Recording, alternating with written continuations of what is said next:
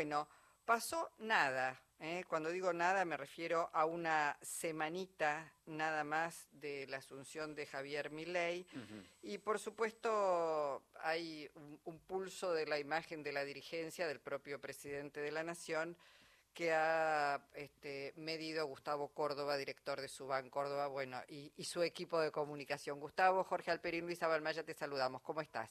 Lisa, Jorge, placer, como siempre. ¿Cómo les va? Bien, muy bien. Bueno, eh, digo, todo es acelerado, ¿no? Las medidas aparentemente que, anuncia y está tomando el gobierno y también las, las imágenes, ¿no? ¿Cómo, ¿Cómo está Javier Milei desde que asumió? Bueno, a ver, eh, de acuerdo a la, a la encuesta que terminamos, hace algunos días atrás, la mitad de la población tiene buena imagen y la otra mitad no. Y es un dato como para tener un parámetro hacia adelante, básicamente también. Eh, está claro que si la comparamos, por ejemplo, con la imagen de la vicepresidenta Villarroel, Villarroel tiene mejor imagen que el presidente, a pesar de que no tiene centralidad y a pesar de que ha sido prácticamente corrida o marginada, digamos, del protagonismo político por estos días. A lo mejor eso es lo que hace que tenga mejor imagen, Gustavo. No, no a ver, hay una discusión interesante al respecto. Un gobierno ¿Cuándo, ¿Cuándo comienza efectivamente, al menos en el formato comunicacional? Porque hay un, hay, un, hay un tema. La política hoy se presenta exclusivamente en formato comunicacional, es decir, puede haber comunicación sin política, pero no puede haber política sin comunicación. Entonces, ¿cuándo empieza efectivamente un gobierno? ¿El día que asume? No. ¿El día que hace su primer eh, eh, cadena nacional?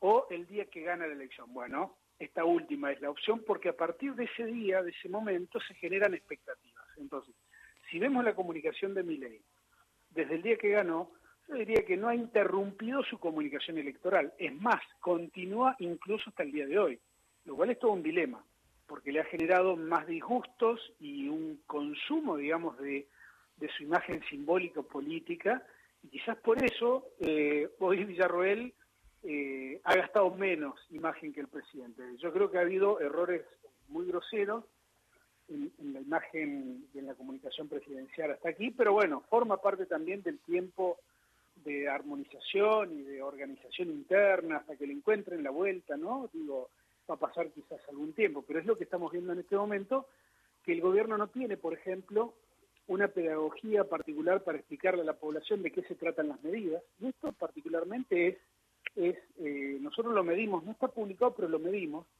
le preguntamos a la gente eh, si la comunicación del gobierno de Miley les habla a ellos, a las personas comunes, ¿no? Eh, ¿Le habla a los empresarios o le habla a la política? Bueno, más del 55% dice que el gobierno de Miley les comunica o les habla directamente a los empresarios. Y este ah. es un dato. Este es un dato en sí mismo, ¿no? Porque cualquier proyecto de gobierno puede fracasar si no logras eh, empatizar, digamos, o tener una sensibilidad comunicacional con su base núcleo de votantes, o generar consenso, que es la otra función de la comunicación gubernamental. Un gobierno debilitado, que es el más débil de la democracia en Argentina, eh, aunque ellos lo leen al revés, ¿no? Mm. Eh, necesita de consensos permanentes, es decir, el consenso que obtuvo el día del balotaje se terminó el día del balotaje. A partir de ahí, los consensos se construyen a diario. Y acá vemos el principal error. Al seguir en, un tono electoral, el gobierno no está consensuando, al contrario, está yendo al choque no está logrando, digamos, crecer en términos políticos. Ahora, una pregunta es, eh, ¿cuánto, en una semana, cuánto puede cambiar la imagen de, un presidente con semejante grado de, de votos, ¿no? que casi el 56%? ¿Puede cambiar mucho? Eh, puede, en la medida que se mueve con mucha velocidad, eso puede acelerar también el desgaste o no de su imagen. Sin duda es que depende del contexto y de la gravedad del episodio. Lo de Boca Juniors y después lo de Bahía Blanca, digamos, el ir a votar antes que ir a Bahía Blanca, e incluso ir a Bahía Blanca, no sé a qué, pero fue, digo, mm. estuvo bueno que vaya, pero podría no haber ido, porque si no llegó ninguna solución, ninguna ayuda, y fue solamente decir, ojalá se arreglen rápido con lo que tienen, digo, eso puede tener un grado de afectación inmediata, ¿no?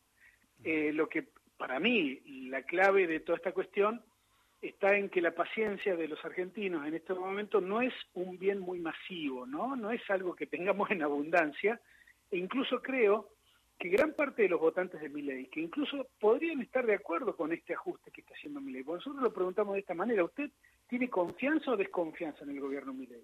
Y también nos dio por mitades, 50-50. Pero el ajuste, pero ahí veo que una de las preguntas que hicieron sobre el ajuste, ¿quién cree que va a pagar el, el ajuste? Y la gente, un 75% dice que es la gente, no la casta. En todo caso... iba, iba justo ahí, porque hay otra pregunta que hicimos que eh, es esta. ¿Usted cree que las medidas de ajuste van a perjudicarlo a usted y a su familia? Y casi el 80% dijo que sí también. Entonces, significa esto que hay muchos votantes de Milei que creen que los va a afectar a ellos de manera directa. Ahora, ¿cuál es el problema?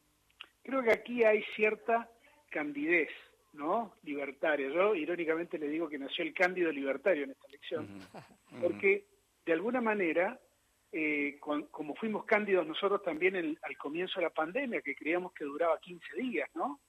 Eh, creo que hay muchos votantes de mi ley que creen que la afectación de, de, las políticas de ajuste de mi ley van a ser breves en el tiempo y que no los van a afectar tanto como todo el mundo está diciendo, ¿no? Entonces, esa candidez está reflejando que hay un cierto desconocimiento de lo que son estas políticas de ajuste. Eh, yo les digo, como papá de tres jóvenes de 30, 27 y 25, eh, la experiencia es intransferible. Y muchos votantes de mi ley tienen menos de 35 años. ¿no? Nunca, nunca vivieron una crisis como quizás ustedes y yo también sí la hemos podido vivir. No es para nada algo positivo lo que estoy diciendo, pero me parece que hay muchos argentinos que votaron a mi ley que van a tener por primera vez la verdadera medida de lo que representa una crisis cuando al Estado se lo desfinancia y te deja prácticamente desamparado, ¿no? Que creo que es lo que se viene, el anuncio de esta noche va en serio. Ahora, mi ley, eh, eh, por lo que todo deja ver, eh, acelera todos los tiempos. Esto también puede acelerar, me imagino, el desgaste o eh, al revés, o la consolidación de su figura para el votante? Sin duda es que la parte económica va a ser fundamental. Si vemos que todavía no se han dado, no se han verificado los impactos definitivos de las medidas que tomó desde que asumió y que faltan todavía que se conozcan las de esta noche y el impacto también de las medidas que toman esta noche. Bueno, vamos a tener un fin de año complejo, un fin de año con mucha ansiedad, con mucha eh, sobregeneración de expectativas, ¿no? Eh, en cuanto a la gente común de a pie no pueda pagar eh, la comida del día, ¿no? Y que no pueda subirse un colectivo, que tenga que restringir su calidad de vida al extremo por un tiempo más allá del prudencial, y yo creo que allí sí vamos a ver cómo estos consensos que el gobierno todavía no ha logrado conquistar, prácticamente se le van a escapar de la mano la posibilidad de hacerlo. Mm. Eh, bueno, estamos pensando más o menos casi todos y todas en el mes de marzo, un mes donde, eh, bueno, pasaron las fiestas, el dinero que uno tenía, el, aguinaldo, el medio aguinaldo, etcétera, etcétera, más o menos, qué sé yo, las vacaciones, ¿verdad? Pero ya cuando tenés que empezar a afrontar, eh, eh, digamos, el año nuevamente, volver al trabajo, una serie de cosas al colegio, a los chicos, etcétera, etcétera, me parece que quizás ese sea el tiempo. Por eso, a diferencia de, de otros gobiernos, el gobierno de mi ley, el decreto de necesidad de urgencia de esta noche va a ser brutal, me parece, ¿no? Sí, pero a ver, yo lo que, lo que, más allá de que es imposible determinar cuánto puede durar un tiempo de tolerancia, para un gobierno que recién empieza, y que es lógico que lo tenga, ¿no? Digo, también es cierto eso. Eh, creo que lo que tiene que tener mucho cuidado el gobierno es eh, las exteriorizaciones que hace cuando se refiere a la realidad y a la gente, ¿no? Yo el otro día veía el, fragmento de televisión del programa de Mirta Legrand, me pareció muy instructivo, ¿no? Eh, no solamente porque Mirta Legrand se erigió como una especie de, no sé, eh, la, la, gran defensora de la, del sentido común, al, plantearle unas cuantas cosas muy realistas. pero me pareció de, muy desubicado que eh, Adorni tratase a la clase media que los votó, ¿no? Los mm. votó a ellos, eh, que los tratase como que era aspiracional, ¿no? Que no eran clase media en realidad. Y eso me pareció muy ofensivo. el tono, ¿no? Y, sonó hasta incluso despectivo. Y creo que la clave en este país, en este momento, en este contexto en particular, eh, lo tiene la clase media. Porque si la clase media pierde calidad de vida rápidamente y encima le dicen que por culpa de su aspiracional hay que pagar la fiesta, que ellos son los que tienen que pagar la fiesta, yo diría que la clase media va seguramente así como los votó, va, va, les va a sacar el apoyo de manera rápida también. El otro factor que lo ayuda a ley en este momento me parece que es el silencio del peronismo, ¿no? De alguna manera la poca la poca reacción que se nota hasta este momento de la principal oposición al gobierno de Milei, ¿no? Sí, entendible, porque la responsabilidad económica más importante creo que les corresponde también al gobierno que sale, ¿no? Eh, los resultados no han sido buenos, al contrario, generaron este triunfo de Milei, entre otras cosas. Yo creo que el desafío de la oposición, eh, el peronismo y la principal fuerza, es encontrar rápido una identidad de liderazgo, al menos en el Congreso. Tanto en el Senado como en diputados deberían verificar a ver quiénes van a ser las principales espadas, más allá que formalmente ya han elegido autoridades. Me refiero a la parte política, ¿no? Porque lo que hicieron fue hacer un corrimiento para no discutir, digamos, convalidaron las estructuras como venían hasta antes de la elección. No, no innovaron ni eligieron nuevos líderes, ¿no? pero tiene que darse la discusión en el peronismo, porque de alguna manera eh, los resultados electorales también hablan. Cuando, cuando se ganan las elecciones, los liderazgos se confirman.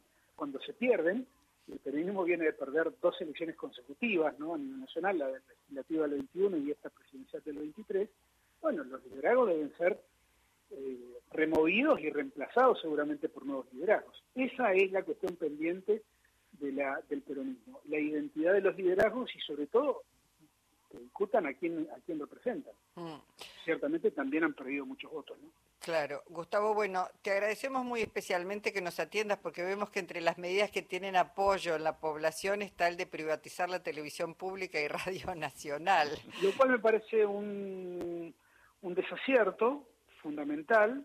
Eh, es, a ver, yo critico y lo he criticado la visión porteño-céntrica que tienen los distintos gobiernos, ¿no? Desde el gobierno de Macri, el gobierno de Alberto Fernández y más este que creo que es el más porteño-céntrico de todos. Eh, no entienden ni conocen a la Argentina real, a la Argentina federal.